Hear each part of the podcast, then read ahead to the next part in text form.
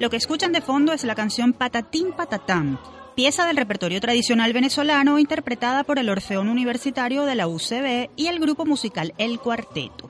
El Orfeón está celebrando 75 años de vida artística. Recordemos que el 19 de mayo de 1944 la agrupación ofreció su primer concierto en el Teatro Municipal de Caracas. Considerado uno de los ensambles polifónicos universitarios más emblemáticos de Venezuela y un referente de la música coral latinoamericana, a lo largo de su historia el Orfeón de la UCB ha tenido en sus filas a destacados intérpretes como María Teresa Chacín, Morela Muñoz, Otilio Galíndez y Jesús Sevillano.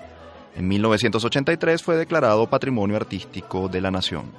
El pasado 22 de mayo, el músico y compositor Raúl Delgado Esteves, quien fuera director del Orfeón de la UCB durante 23 años, falleció en México a la edad de 73 años. Desde Universate queremos rendir tributo al Orfeón y a Delgado Esteves por su indudable contribución para hacer posibles los sonidos melodiosos de la Universidad Venezolana.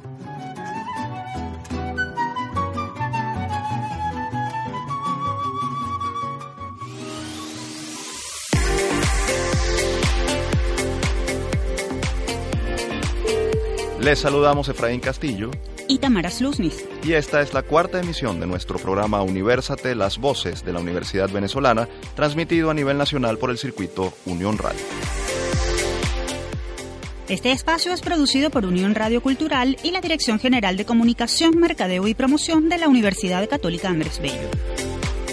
En la coordinación general de producción está Isabela Iturriza, en la jefatura de producción Inmaculada Sebastiano y Carlos Virgües. En la producción José Ali Linares. Y en los controles Fernando Camacho. Antes de comenzar ponemos a su disposición nuestras redes sociales. En Twitter e Instagram somos arroba Universate Radio. Nuestro correo electrónico es produccionuniversate.gmail.com. Y nuestra emisión comienza con un breve repaso por algunas de las noticias más destacadas del mundo universitario venezolano. Actualidad Universitaria. Comenzamos informándoles que el rector de la Universidad Simón Bolívar, Enrique Planchard, denunció que la crisis está poniendo en peligro la existencia de esta institución como organización educativa. Esto debido a los problemas que actualmente atraviesa esa universidad en materia de transporte, presupuesto y fuga de profesionales de la docencia. Planchard aseguró que al menos 30% de los profesores de la USB han renunciado y emigrado debido a los bajos sueldos. Cabe destacar que esta institución es la segunda mejor universidad de Venezuela según el ranking internacional QS. En Mérida, el Instituto de Geografía y Conservación de Recursos Naturales Antonio Luis Cárdenas Colmeter de la Universidad de los Andes Ula celebró su aniversario número 60 con una serie de actividades para dar a conocer los problemas de la geografía humana y los proyectos de investigación que adelanta la institución sobre el desarrollo y la conservación de los espacios naturales. En Caracas, la Dirección Nacional de Protección Civil confirió a la agrupación estudiantil Rescate de la Universidad Metropolitana una condecoración por la meritoria labor que realiza desde 1991. El grupo de voluntarios presta apoyo en la prevención y atención de situaciones de riesgo en el Parque Nacional El Ávila. Los profesores Ocarina Castillo y Reinaldo Rojas fueron elegidos como individuos de número de la Academia Nacional de la Historia. Ocarina Castillo es antropóloga, magíster en Historia Contemporánea de Venezuela y doctora en Ciencias Políticas, además de profesora titular de la UCB y fundadora de la Cátedra Antropología de los Sabores en la Escuela de Sociología de esa misma casa de estudios. Por su parte, el larense Reinaldo Rojas es profesor titular de la Universidad Pedagógica Experimental Libertador, conocida como Instituto Pedagógico de Barquisimeto, es profesor de Ciencias Sociales y especialista en Historia Económica y Social de Venezuela.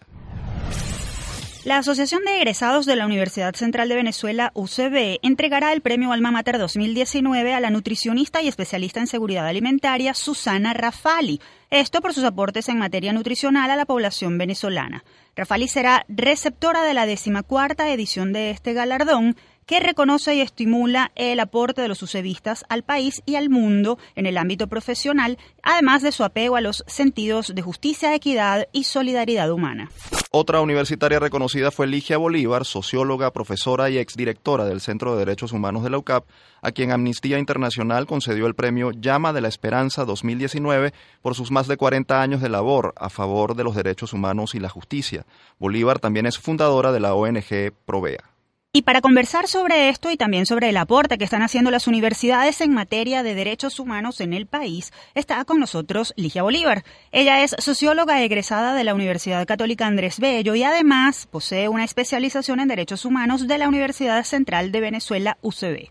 También formó parte de la red Amnistía Internacional hasta 1988, año en el cual fundó la ONG Provea. También fue directora del Centro de Derechos Humanos de la UCAP y actualmente se desempeña como docente investigador en ese mismo centro. Nos complace recibirla, profesora, vía telefónica. Bienvenida, un gusto tenerla con nosotros. ¿Qué tal? ¿Cómo están ustedes?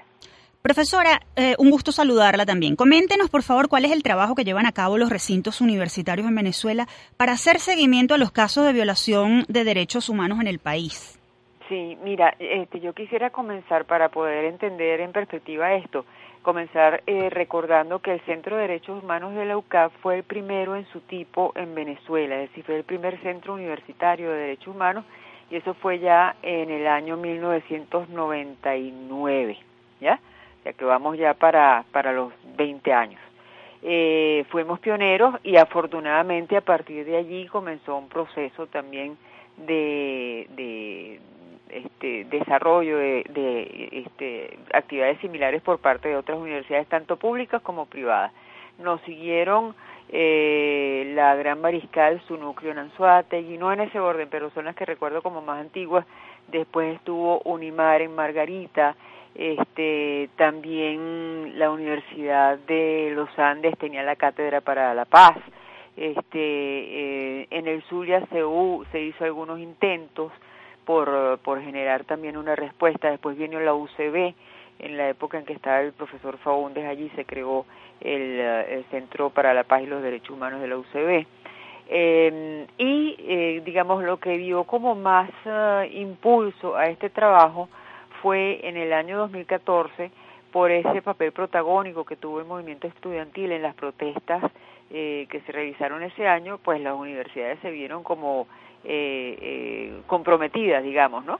Y ahí se da la decisión del rectorado de la Universidad de los Andes y se creó el Observatorio de Derechos Humanos en Mérida, se formaliza ya la situación en este eh, Zulia, en la Universidad de Zulia, y más recientemente nosotros hemos tenido el año pasado la buena noticia de que ya se crea el Centro de Derechos Humanos, la Oficina de Derechos Humanos, adscrita al Centro de Caracas en Ucaguayán. Entonces, esto ha permitido un gran crecimiento. Tenemos una red que ya tiene también 10 años de existencia, este, que se conoce ya hoy en día como la Coalición de Cátedras y Centros de Derechos Humanos del país, de Venezuela, eh, y el trabajo varía este, desde la investigación docente hasta la defensa y el seguimiento de casos.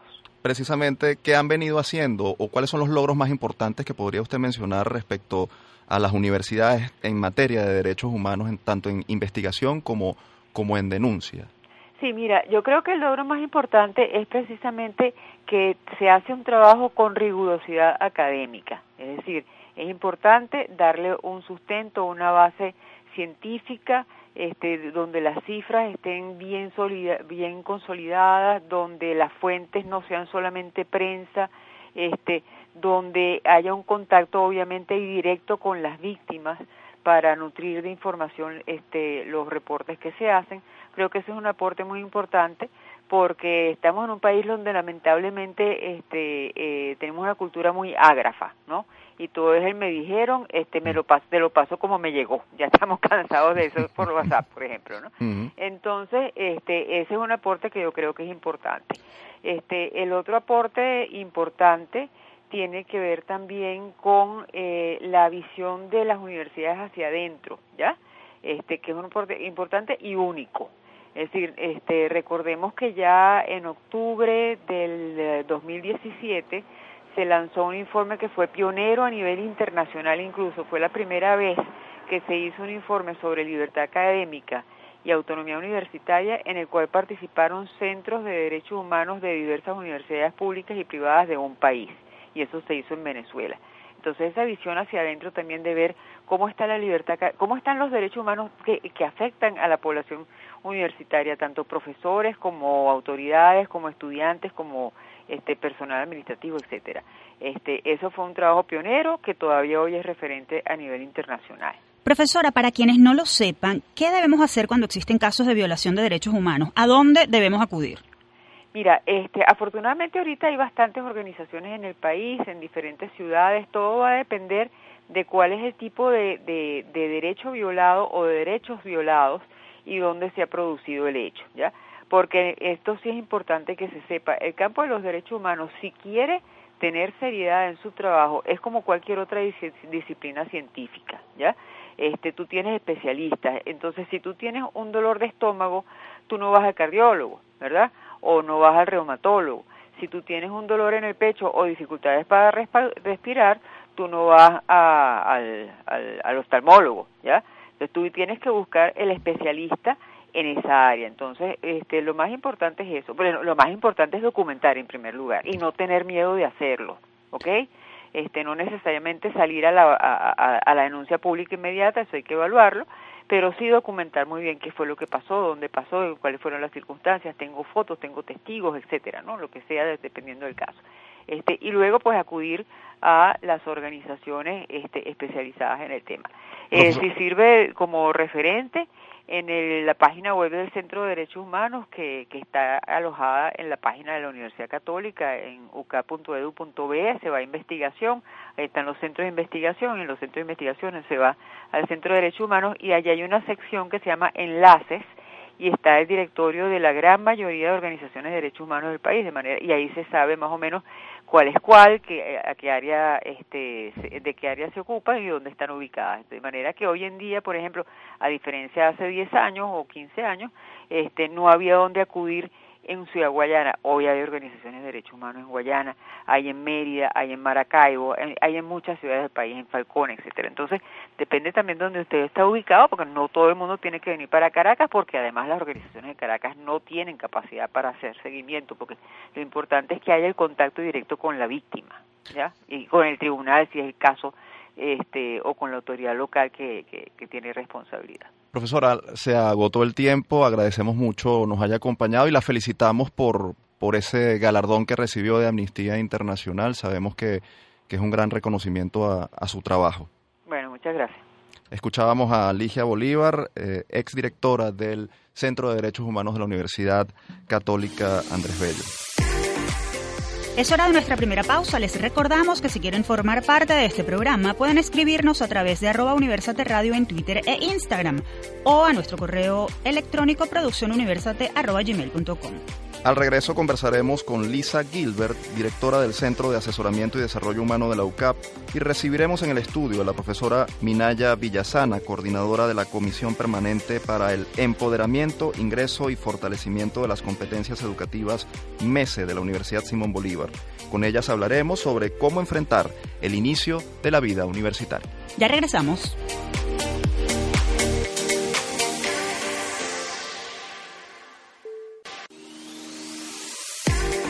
Estamos de vuelta con nuestro programa Universate, las voces de la Universidad Venezolana por el circuito Unión Radio. Les acompañamos Efraín Castillo y Tamara Eslucis. Y arrancamos este segundo bloque debatiendo sobre un tema que inquieta a padres, alumnos y profesores. Se trata del inicio de la vida universitaria y sus dificultades, porque definitivamente no todo es color de rosas. Desde el campus. Soy Oscar Villanueva estudiante de la Escuela de Artes de la UCB en Caracas y provengo de la ciudad de Turmero en el estado de Aragua. Al inicio de la carrera se me, se, se me hizo un poco complicado, pero creo que lo más difícil fue no tener miedo. Cuando salí el primer día de clases me iban a robar y eso fue muy fuerte para mí, sobre todo al llegar a la residencia ya que no podía hablar con nadie porque vivo solo. Mi nombre es Adeli Poveda y mi hija se llama Andrea Alejo. Actualmente ella estudia ingeniería civil en la. Nosotros vivimos en Puerto La Cruz y tomar la decisión de enviar a nuestra hija a Caracas no fue nada fácil, sobre todo por el tema de seguridad, más que por dónde podía vivir. El día que presentó la prueba, mi esposo y yo observamos a los muchachos del recinto y lo que percibimos fue seguridad. Creo que allí fue donde se nos aplacó un poco ese miedo. Y ahí está, estudiando y adaptada a su universidad y a su nueva forma de vida.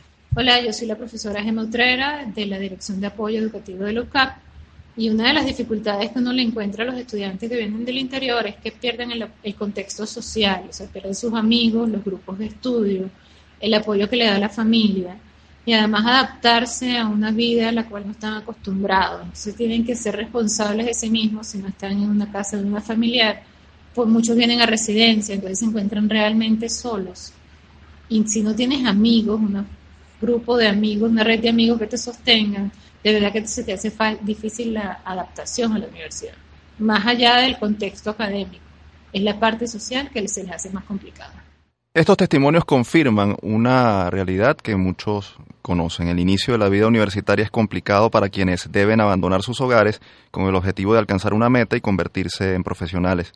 Además, expertos afirman que la adaptación a la vida universitaria también es difícil para sus padres, quienes deben aceptar que sus hijos se hacen responsables de sus vidas, así como también para los profesores, que deben lidiar con jóvenes que no siempre vienen bien preparados del bachillerato para hablar sobre los retos psicológicos y académicos de esta ah, situación, del inicio de la vida universitaria. Vamos a tener con nosotros vía telefónica a Lisa Gilbert. Ella es psicóloga egresada de la UCAP, también posee una especialización en psicología clínica de la misma casa de estudios y actualmente es directora del Centro de Asesoramiento y Desarrollo Humano de la UCAP.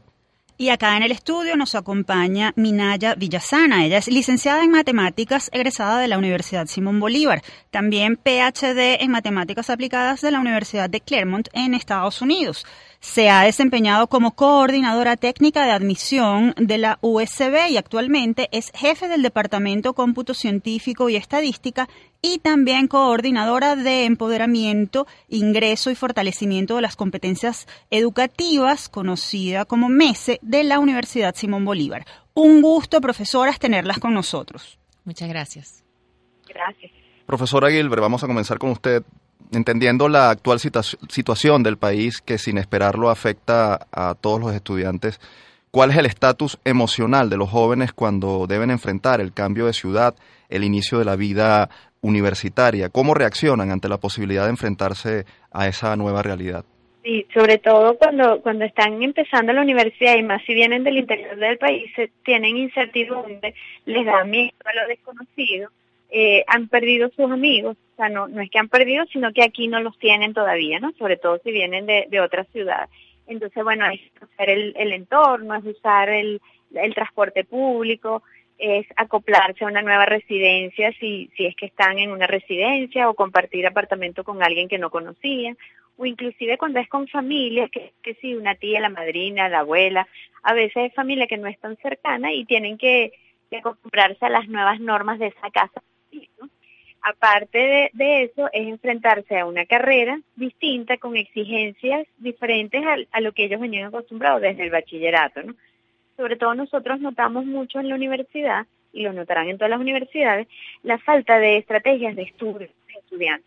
O sea, más allá de que a lo mejor tienen fallas de conocimiento y dificultades en las habilidades, eh, verbales, numéricas, abstractas, etcétera, es el hecho de, que en bachillerato no se exige por el sistema educativo tener planificación de estudio o estrategias de estudio específicas para materias numéricas, verbales, y en la universidad lo exige así, la universidad en términos generales, ¿no? No hablo de la UCAP en específico, sino entrar a la vida universitaria requiere que ellos sepan distribuir bien su tiempo, que sepan tomar apuntes, que sepan hacer resúmenes, que sepan, eh, tienen que desarrollar las destrezas sociales, pues, o sea, no conocen a nadie, tienen que empezar por conocer a sus compañeros, a los profesores, todo lo, el campus de las universidades, este, saber irse hasta su nueva casa, la residencia, incluso les toca hacer comida, hacer mercado, lavarse su ropa, hacerse como responsables, una vida de adulto cuando a lo mejor vienen de una casa donde les hacían todo.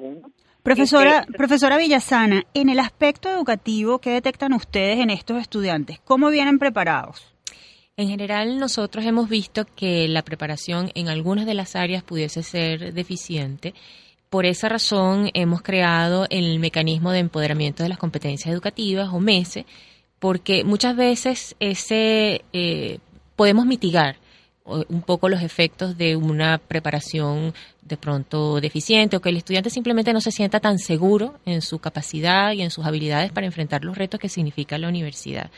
Eh, pueden hacerse la pregunta, ¿estaré listo para la universidad? ¿Podré enfrentarlo?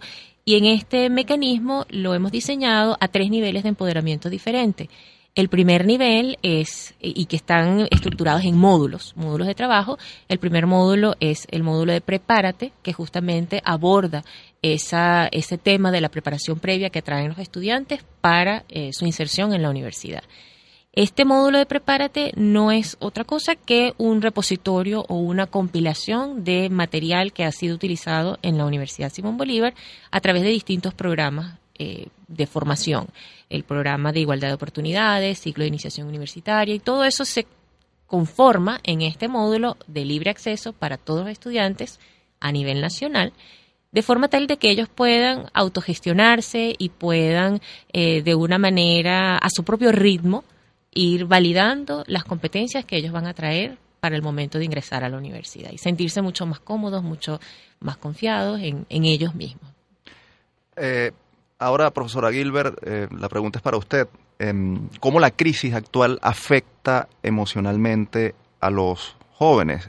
ese inicio de la, vida, universitaria además se ve em, afectado por, por la situación de contexto país. ¿Cómo eso termina eh, eh, siendo un obstáculo para los, estudiantes que comienzan la vida universitaria.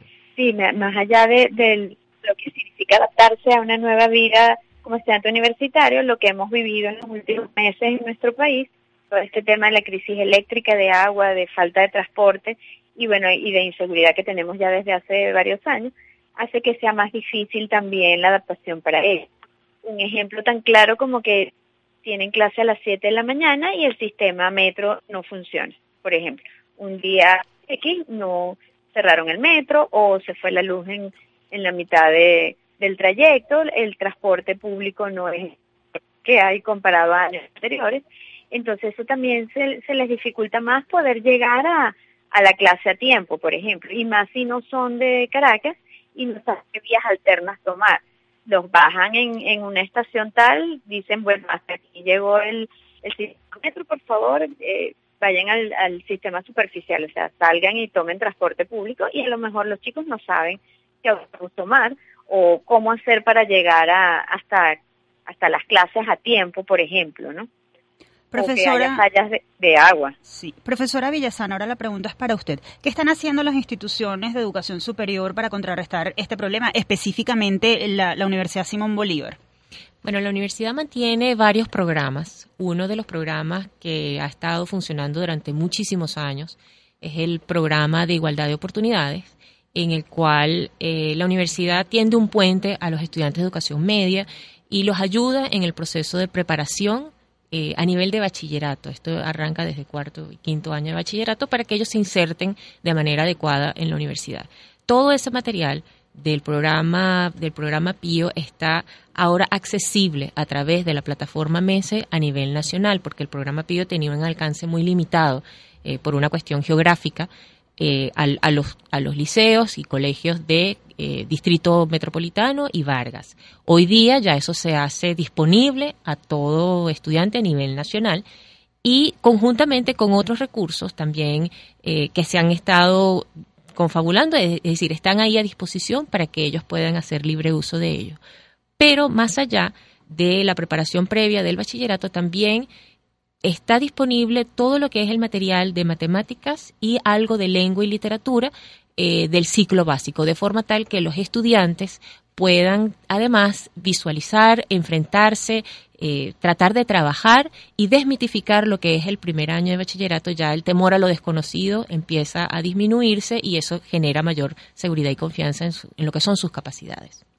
¿Qué más se podría hacer desde la academia para disminuir eh, esta situación de ansiedad entre los jóvenes que comienzan y sobre todo disminuir la deserción, que es al final lo que está afectando a muchos jóvenes que deciden no, no continuar por esos primeros tropiezos? La pregunta es para las dos, para la profesora Gilbert y para, para usted, profesora Minaya. Bueno, eh, una de las cosas, por supuesto, la ansiedad que genera la preparación que yo pueda tener, eso es, una, eso es una variable, pero lo otro es la seguridad que tengo en estar y hacer lo que yo siento que debo estar y debo estar haciendo, es decir, la vocación. Y, y ahí va el, el, segundo módulo o el segundo nivel de empoderamiento que tiene el mecanismo, que lo, que lo, lo bautizamos como Conócete, hay una serie de inventarios, cuestionarios que le permiten al estudiante hacerse un autorretrato vocacional. No es que nadie te dibuja, tú mismo, a través de el permiso que te das de reflexionar sobre lo que son tus intereses, tus aptitudes, eh, sabes cuál es tu perfil vocacional. Entonces, conociéndome, conociendo bien lo que quiero, eh, dónde quisiera insertarme, teniendo clara cuáles son mis capacidades, eso eh, definitivamente es una herramienta que puede ser de suma ayuda para ellos. Profesora Gilbert. Sí, aquí en, en, la, en la UCAP nosotros tenemos en cada escuela, hay todo el, programa de las TAI, que son las tutorías académicas integrales, y el programa Progresa, que, que es una cantidad de profesores tutores y estudiantes tutores este, que pueden apoyar a los estudiantes desde cada una de sus escuelas cuando ellos tienen dificultades en áreas específicas de las matemáticas o de estadística o de en cada carrera hay, hay unas materias que son como más difíciles, ¿no? Donde usualmente la gente sale mal. Entonces, cada escuela tiene un coordinador y ellos, eh, hay unos profesores que ayudan en esta tutoría.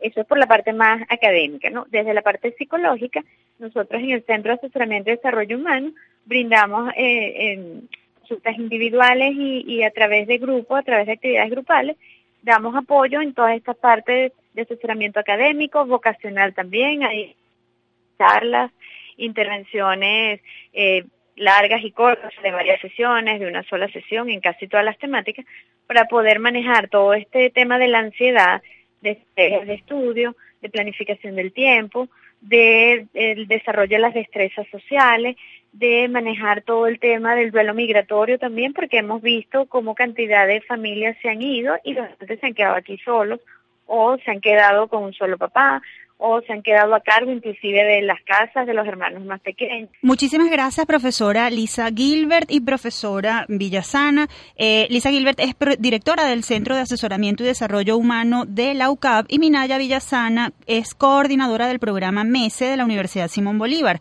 Ellas nos ilustraron sobre cómo los estudiantes universitarios se adaptan a su nueva etapa de vida. Por ahora es momento de hacer una nueva pausa en Universate, las voces de la Universidad Venezolana. Y al regreso presentaremos una historia de esfuerzo y orgullo del Táchira para Venezuela. Conversaremos con la primera egresada invidente de la Escuela de Comunicación Social de la Universidad de los Andes. Un ejemplo de perseverancia de nuestra generación 2020. Ya volvemos.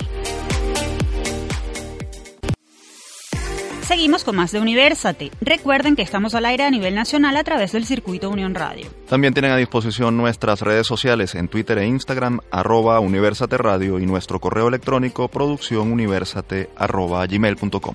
Y ahora es momento de ponernos al día con lo que ocurre fuera de nuestras fronteras. El mundo gira Después de 60 años y con la firma de un convenio, la Armada Argentina le restituyó a la Universidad de Buenos Aires UBA un extenso terreno que linda con el Río de la Plata.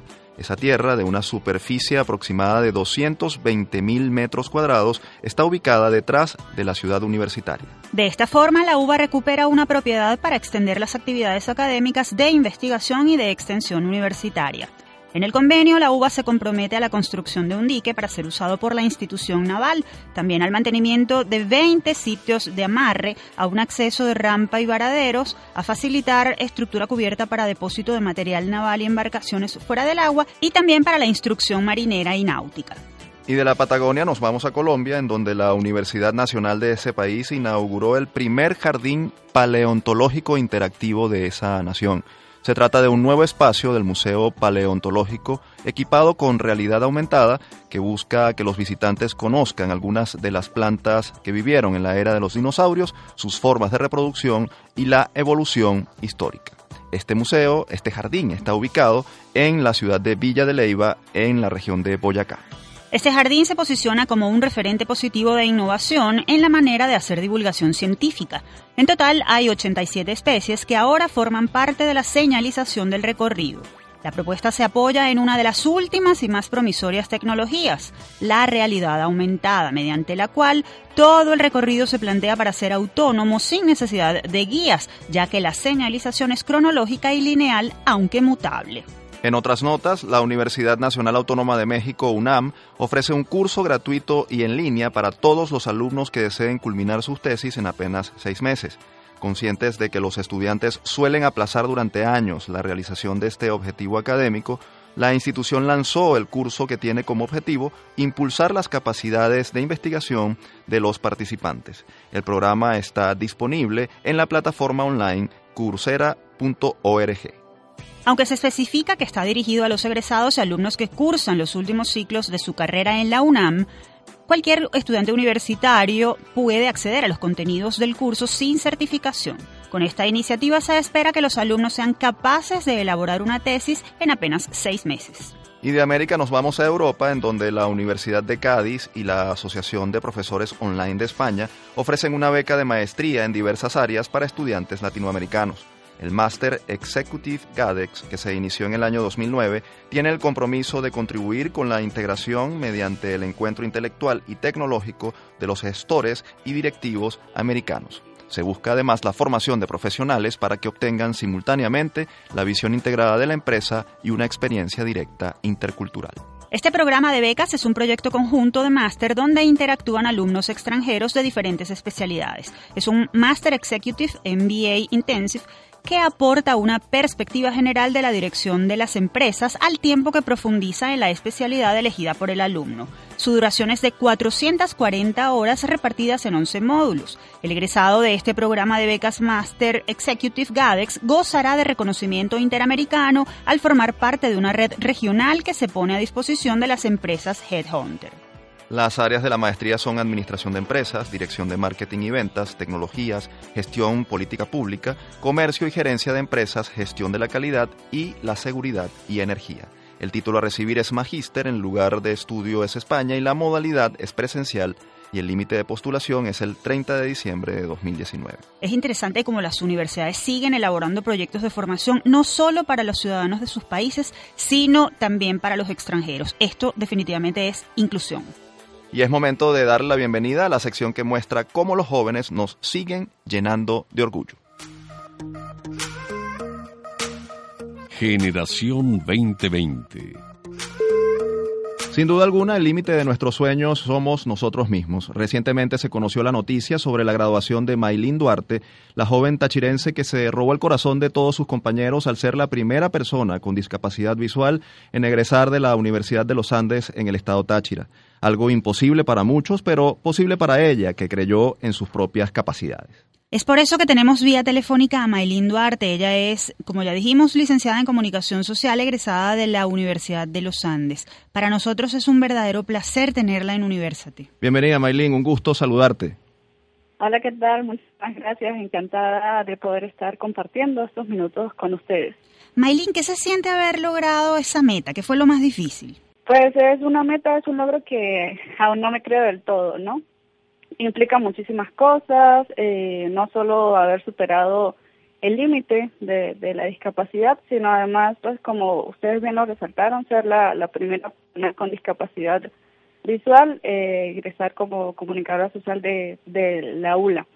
Es un, es un logro que, que implicó mucho esfuerzo, que implicó eh, mucha constancia, y es un logro que a pesar de que yo soy tal vez la cara, la voz visible de todo esto, hubo mucha, muchas personas detrás mío ayudándome y, apoyándome. También es un logro que, si bien nunca creí imposible, sí lo afronté en un principio con un tanto de miedo porque pues anteriormente habían personas también con mi misma condición que habían querido intentar o intentaron en su momento eh, graduarse como comunicadores sociales de esa misma casa, lamentablemente no lo pudieron hacer. Ahora, Maylin, eh, ¿cómo fue el proceso? ¿Fue vital el apoyo de tus compañeros y profesores? Es decir, ¿cómo, cómo fue ese proceso de aprendizaje, de clase, de estudio? Pues el proceso, sí, sin duda alguna el apoyo por parte de mis compañeros y de mis profesores fue fundamental. Eh, yo ingresé a la aula con un tanto de miedo porque había eh, eh, había materias muy visuales, entonces yo decía cómo las voy a afrontar. Eh, sin embargo, eh, en ese proceso fue vital el apoyo de, de mis profesores, el, fue vital también el hecho de que ellos no se colocaran estereotipos, sino que buscaran la, la manera de, de, de evaluarme, de cómo decir, bueno, tal vez Maylin, este, este contenido te lo podemos evaluar de tal o, o cual manera, y eso eso fue fundamental para sacar esas materias que eran por ejemplo como comunicación visual como fotografía que justamente pues por el impedimento visual no las iba a poder llevar a cabo o cursar como mis compañeros pero en ese proceso fue vital el apoyo las estrategias de evaluación que los profesores colocaron para poderme evaluar eh, eh, esos contenidos en particular. Algo que a mí me gustó muchísimo fue que algunos profesores eh, dijeron, bueno, Maylin, te vamos a, evaluar de una manera distinta, pero eh, en esos contenidos audiovisuales, pero vamos a hacer mayor enfoque en las cosas que tú en tu vida profesional, en tu carrera profesional vas a poder sacar adelante. Eh, por ejemplo, cuando cursé la, eh, la materia de producción en televisión, eh, vi contenidos visuales, pero también la profesora me dijo, bueno, te voy a poner más, eh, voy a poner mayor empeño en la, por ejemplo, en las funciones de, de lo que realiza un productor.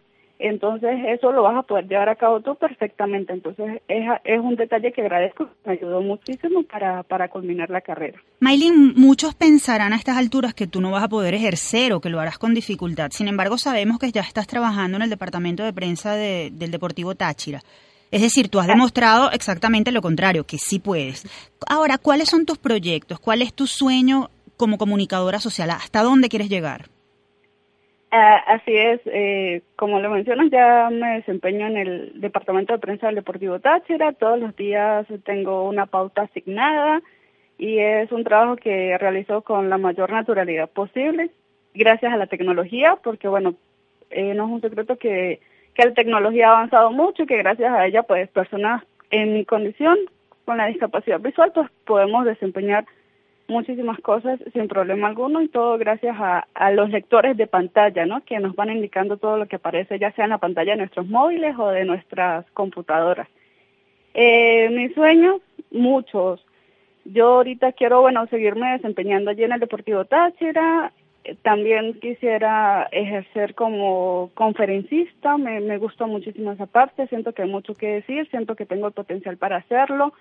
También quiero seguir eh, caminando por la, el sendero de, de las obras sociales, eso me gusta mucho, quiero tener una fundación, ahorita tengo en puerta dos campañas que quiero llevar a cabo para recolectar pues cosas para los niños, porque bueno, en el contexto de Venezuela pues hay mucho que hacer y, bueno, básicamente pues por ahora eso es lo que, lo que tengo pensado.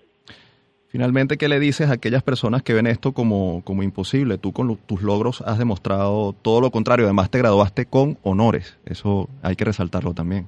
Yo creo que, como, como lo mencionaste al principio, los límites están en, en la mente, simplemente, simplemente eso. Yo creo que cuando uno tiene el empeño, cuando uno tiene la, convicción para lograr las cosas, pues solo es eso, ¿no? Solo es tener esa firmeza, tener esa seguridad, eh, saber que todo viene es por no por no por casualidad, no por no nada cae del cielo, sino que todo es producto de, de la perseverancia y de la constancia, que luchen por lo que que luchen por lo que quieren y que pues por aquí yo eso es lo que trato de disfrutar mucho, ¿no? Por por esta vida pasamos una vez, o sea, una vez, por ejemplo, en mi caso va a ser Maylin Duarte, entonces hay que hay que hacer valer eso, hay que hay que ir eh, rompiendo estereotipos, hay que ir este, dejando un mensaje claro, un mensaje contundente y pensar que, que el que camina con miedo pues no llega lejos, el que camina con, con firmeza y el que camina con confianza llega a, a donde se quiere llegar. Muchas gracias, Maylin, por tu tiempo y por contarle a Venezuela entera tu maravillosa este, eh, historia. Muchísimas felicidades. Muchísimas gracias a ustedes.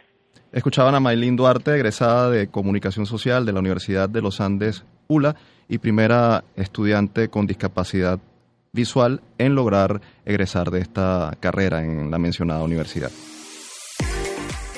Ahora es momento de hacer nuestra última pausa en Universas de las Voces de la Universidad Venezolana. Al regreso conoceremos por qué, mientras somos estudiantes, debemos evitar sentarnos en las estatuas que se encuentran en nuestras universidades. ¿Por qué será? Ya regresamos.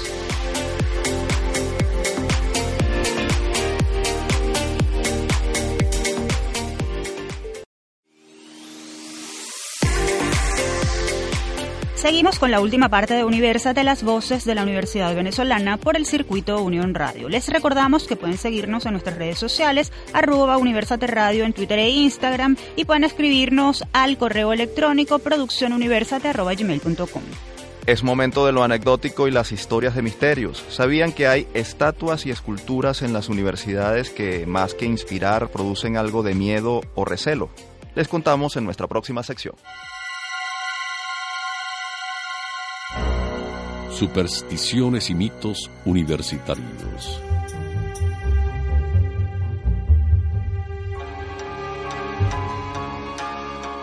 Las estatuas y bustos son comunes en las plazas y espacios abiertos de las universidades, porque con ellos se rinde tributo a personajes emblemáticos de estas instituciones o se busca inspiración como ideal de superación. Sin embargo, no en pocas ocasiones estas piezas de bronce, yeso o mármol se han vuelto protagonistas de leyendas no comprobables sobre vida, muerte o mala suerte.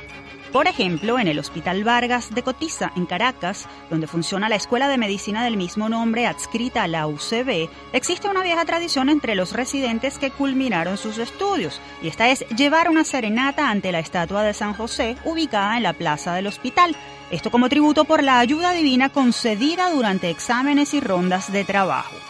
Los graduandos tienen la superstición de que quien no acude a pagar la promesa la pasa mal y por alguna razón no se gradúa. Para darle crédito a esta historia, médicos egresados cuentan que en una ocasión dos residentes no pudieron llegar a cantarle al santo. Lamentablemente, las jóvenes no se graduaron porque perecieron en un accidente de tránsito. En la sede de la UCAB en Montalbán, una estatua de Andrés Bello, el gran maestro de Simón Bolívar, se alza en medio de los jardines con mirada plácida y un libro en la mano. La figura parece invitar a quienes pasan por allí a quedarse cerca, tal vez para absorber mejor los conocimientos. Sin embargo, casi nunca se ve a estudiantes sentados cerca de esta estatua. La razón es que los jucavistas han hecho correr de generación en generación la leyenda de que todo aquel que se queda a los pies de Bello repasando para una prueba irremediablemente perderá el examen por más empeño que le haya puesto para sacar 20. Y en la sede de la Universidad Simón Bolívar en Sartenejas pasa algo parecido, pero con la estatua de Simón Bolívar. Para los USBistas está totalmente prohibido pasar detrás de esa figura del héroe de la independencia creada por el artista peruano Joaquín Roca Rey, esta estatua se yergue con una mano en el pecho y la mirada hacia el horizonte en los jardines del rectorado de la institución. Aseguran los USBistas que todo aquel alumno que comete el error o imprudencia de caminar por el sendero que rodea la escultura lo pagará caro porque el espíritu de Bolívar le obligará a luchar una guerra de independencia, pero para graduarse en la universidad, ya de por sí reconocida como una de las más exigentes del país. A otra figura a la que le achacan malas energías es a una escultura ubicada en Tierra de Nadie, ese inmenso jardín de la UCB en Caracas. Se trata de la pieza de bronce del escultor español Ernesto Maragall, concebida como homenaje a los estudiantes de la generación del 28 que se enfrentaron a Juan Vicente Gómez y terminaron presos, encarcelados o muertos. La escultura muestra a una mujer sentada que esconde su cabeza entre uno de sus brazos como ocultando el llanto. Los sucevistas advierten a los transeúntes que jamás se tomen fotos con esta obra por más hermosa que sea. Señalan que su llanto eterno por los caídos los poseerá y les dejará tarde o temprano sumidos en una tristeza larga e inexplicable. Y la pregunta es, ¿tendrán algo de ciertas estas leyendas o serán simples sugestiones o excusas de aquellos que prefieren echarle la culpa de su suerte a otros? Pues mm, yo creo que sean o no verdaderas, sin duda le dan un aire misterioso y anecdótico a la vida universitaria y la hacen incluso más interesante, Tamara. Y ha llegado el momento de escuchar los consejos del psicólogo y experto en mercadeo relacional, Gabriel Wald. Él nos hablará sobre cómo eligen los jóvenes las carreras que estudian o las profesiones de su vida. Cambio de rumbo. Es común escuchar padres diciendo que sus hijos deben estudiar lo que les gusta. Y es más común que los jóvenes elijan carreras sin estar seguros, con poca información y sin saber lo que les espera. Una razón para esta situación es que confundimos carreras y trabajos. El doctor Jordan Peterson, psicólogo canadiense, nos recuerda que muchos jóvenes toman decisiones con base en dos mentiras que son muy aceptadas socialmente. La primera mentira es que vamos a desarrollar una carrera. cuando eso lo logra menos del 2%. Tener una carrera exitosa requiere más horas de trabajo promedio, mucha competencia y una dedicación casi obsesiva por una línea profesional durante años. Muchas veces, una carrera exitosa implica incluso sacrificar la vida personal y social. La mayoría de nosotros va a tener uno o varios trabajos. Y un trabajo es una actividad por la que se recibe una remuneración, porque nadie lo haría voluntariamente. Un trabajo requiere una responsabilidad, habilidades y permite tener tiempo para otras actividades. Además, uno puede decidir cambiar la línea de trabajo sobre la marcha, según el pago recibido y las circunstancias. En resumen, la mayoría de nosotros no hará carreras, sino trabajos. La segunda mentira que nos recuerda el Dr. Peterson es que la carrera y el trabajo son lo más importante de la vida. Esto implica gran presión por elegir una carrera y por culminarla lo antes posible, cuando lo más importante realmente es la familia, sustentarla dignamente, ser responsables y útiles a la sociedad. Entonces, ¿qué deberían buscar los jóvenes? Bueno, en general recomendamos que busquen posibles trabajos que les gusten, que generen un buen ingreso y que sean demandados. Luego, con estas opciones claras, sugerimos explorar posibles carreras o caminos que los lleven a ser competitivos y ser exitosos en esos trabajos. Debemos acompañar a nuestros jóvenes a buscar actividades que les gusten y de las que puedan vivir dignamente. Luego, desarrollar habilidades competitivas, bien remuneradas y tener un nivel de vida adecuado para su familia y su entorno. Cambio de rumbo. Entonces ya lo saben, hay que explorar posibles trabajos que les gusten y generen buen ingreso para ubicar aquella carrera que les permita vivir dignamente. Es así. De esta manera nosotros ponemos fin a nuestro programa de esta semana, pero antes cerramos con una frase de una excelente doctora en ciencias médicas. Atender las necesidades del niño, satisfacerlas, brindarle cariño, firmeza y respeto no es una fórmula caritativa o de bondad. Es parte integrante de cualquiera. La frase es de la doctora Lia Inver de Coronil, quien nació en Ucrania el 17 de marzo de 1914 y llegó a Venezuela junto con su familia a los 15 años de edad. Lia Inver obtuvo su título como la primera mujer doctora en ciencias médicas en el país en 1938 y es recordada como la pediatra que contribuyó con la infancia venezolana. Fue fundadora de la Sociedad Médica y de la Sociedad Venezolana de Puericultura y Pediatría de la Liga Venezolana de Higiene Mental. Falleció en Caracas el 13 de septiembre de 1981. Mil gracias por su atención. No olviden seguirnos a través de nuestras redes sociales, arroba Universate Radio en Twitter e Instagram. Les recordamos que este espacio es producido por Unión Radio Cultural y la Dirección General de Comunicación, Mercadeo y Promoción de la Universidad Católica Andrés Bello. En la coordinación general de producción estuvo Isabela Iturriza. En la jefatura de producción, Inmaculada Sebastiano y Carlos Virgües. En la producción, José Ali Linares. En los controles, Fernando Camacho. Y en la conducción, Tamara Slusnis y Efraín Castillo. Hasta la próxima.